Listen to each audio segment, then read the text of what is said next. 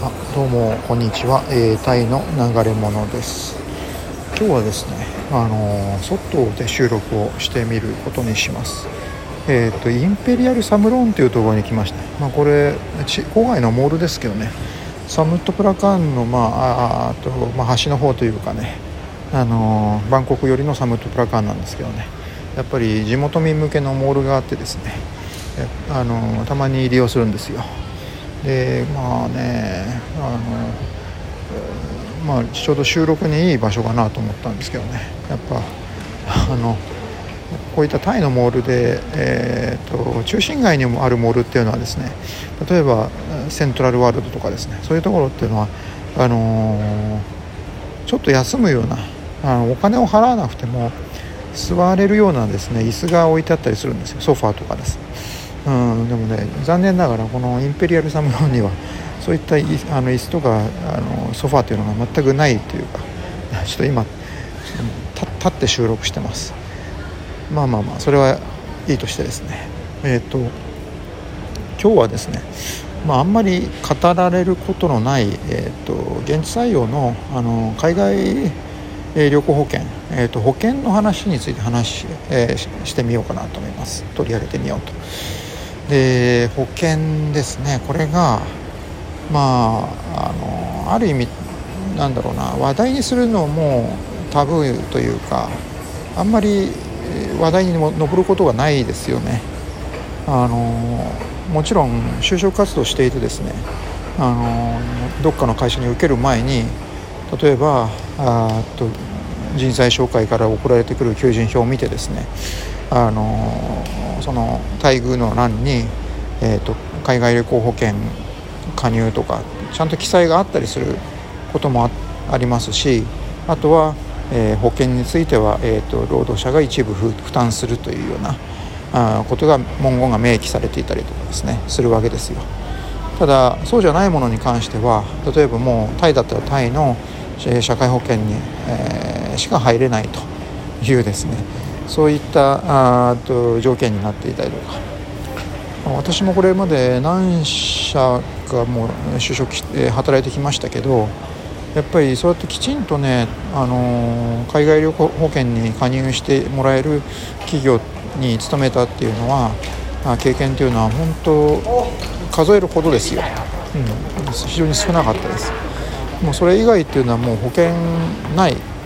全くの保険なしかあるいは、えーと、タイタイの、えーと、社会保険に加入するということででまたね、あのタイの社会保険ってひどいんですよ。あのもうこれがですねもう指定された病院に行くっていうことがまずあってどこの病院でも行けるっていうわけじゃないんですよね。で、えーまあ、大抵、えーと、会社の近くの、あの総合病院みたいなのがですね指定されるんですけどねでいやこれがひどかったのがあのコロナの時コロナがひどかった時にですね2年前ぐらいかな。あのちょうどまあ運悪くコロナにかかってしまってですね。あのえーと、その当時勤めていた、えーと、タイローカル企業でで、えー、もらったその社会保険のカード、まあ、があるのでそれで、えーと指定された病院に行ったんですけどでもまずその診察自体が受け付けてくれないんですよね。あのなぜかよくわからんですけど、まあ、コロナの人はそのその行った翌日にあの朝の6時からあの並んでくれと こんな体ももうヘトヘトで疲れてんのにとんでもないこと言ってくれなと思ったわけですけどねでえー、っと、まあ、結局、えー、そのそこに行くのを諦めてですねあの自腹で、えー、っとバンコク病院がどっかかなあの私立病院に行きました。ねえだからなかなか厄介ですよ。かあの当時ね確か要はコロナにかかったっていう時も診断書があればあと会社をですねえー、っと2週間ぐらいもう出社しなくていいっていうことになったわけですけどその診断書をもらうのもやっぱりあの私立病院に行けばねそれなりに費用がかかってくるわけでね。うん。まあねねそんな感じで。でその会社に関してはそのそこのローカル企業に関してはねずっとあの、えー、自腹でやっていたわけですけれども私はその保険に関しては。でで最後の年、えーと、私が辞める最後の年に、えー、ちょうど、まあ、私の直属の日本人上司とですねあのなんか面談をするする機会があって「あのいや泰野さん、えー、保険はどうしてるの?」とかってね まあ白々しいというか今更になって、まあ、知ってるくせにね聞いてきたりしてねその人がねで「いや自分で自腹で払ってますよ」って、あの社会保険しか入らせてもらってないですしね。ってそう言ったら「ああそうかそうか。じゃあ、あのー、保険に関してはとまあ、この今年のその年の年末にあのじゃあオーナーオーナーの人たちに社長の人たち、え、家族に、えー、掛け合ってみるよって。タイノさんが海外旅行保険に入れるように、えー、行ってみるからみたいなねことを言ってましたけど。で まあ結局私その会社をねその後3ヶ月4ヶ月ぐらいで辞めてるのでまあ本当にその話がね実現したかどうかっていうのも分かんないんですけど海外旅行保険になんか海外旅行保険じゃなくてもなんかあのー、病気でかい病気や怪我をした時にあの私立病院にですね、あのー、行けるようなそういう保険に会社が入ってくれたかどうかっていうのはちょっとわからないですけど、まあ、まあ空手形だったんじゃないかなってね思いますね。だからまあその辺ねだから要は問題はあれなんですよ、あの会社に日本人がいようが上司が日本人だろうが、まあ、現地採用の場合で気をつけないといけない。ことですね。だから何て言うんですかね。えー、っと決して同じ日本人だから助けてくれるっていう問題でもないということで。で、えー、そうね。でそれであと保険の話のね続きですけどね。直近までまあラオスであの働いてたわけですけどそこはね厳密に言うとの中国系企業なんですよ。あのしかしあの私のやっぱり上司っていうのはあの日本人の人。日本人であって。でその人もその会社にね私入る時はなんか面接でえー、っと、えー、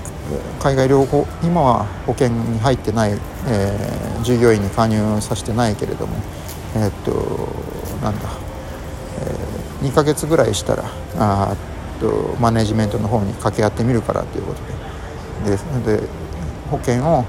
えー、従業員に加入させる方向であ進めていくからみたいななんてねあのそんな話をして、うん、来ましたけどやっぱりそれも空手型でした。本当空手型が多いですね。だからまあとりあえずなんかなんていうか向こうのその雇う側からしてみると保険に関してはちょっと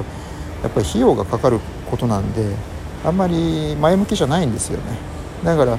あそうやってあのできるだけごまかしてあの決定を先延ばし先延ばしにしようっていうねそういうあのずる賢いというかせこい魂胆が見え隠れするわけですよ。まあね。あのそういうわけですからねえー、保険とか、まあ、給料もそうなんですけどもうとにかくあの現地採用で転職活動するっていう時はあの交渉事っていうのは入る前にやんないといけないですね。あの面接の時っていうのはもう企業も雇われる労働者の側もあ50-50なので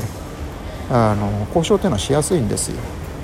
でもこれがもう一旦入ってしまうとやっぱり何といっても会社の方が強くなってしまうっていうのがあって。でそれとは、えっと、あの会社は都合の悪いことっていうのは割と先も先延ばし先延ばしにしようっていうですね。あそういう手を使ってきますよ。うん、まあねだからああとはあのまあ、できるだけそうだなあの給料のベースをたくさんの給料をですねもらうようにしてそれであの自費で、えー、保険関係に入るっていうことをやるっていうのもいいでしょうしね。うんまあ、とにかくそうですね。あの繰り返すようですけどあの交渉事っていうのはあの初めに入社前にやっておくで、えー、入社してからっていうのは本当ごまかされてしまう。で、うん、給料のあのアップにしてもそうですけどあの入ってから頑張ってあの実力を認めさせて給料をアップ、えー、させるぞみたいなそういう首相な考えは捨てた方がいいです、うん、まあそんな感じです今日の放送は。ではさようなら。